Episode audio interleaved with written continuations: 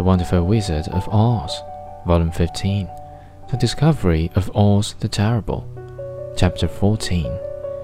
It came down gradually, and I was not hurt a bit, but I found myself in the midst of a strange people, who, seeing me come from the clouds, thought I was a great wizard.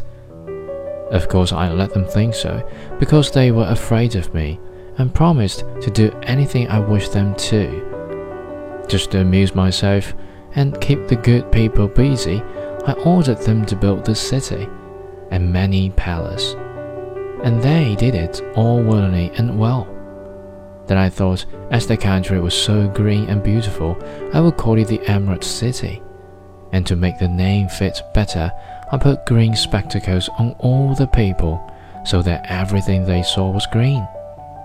But isn't everything here green? Asked Dorothy.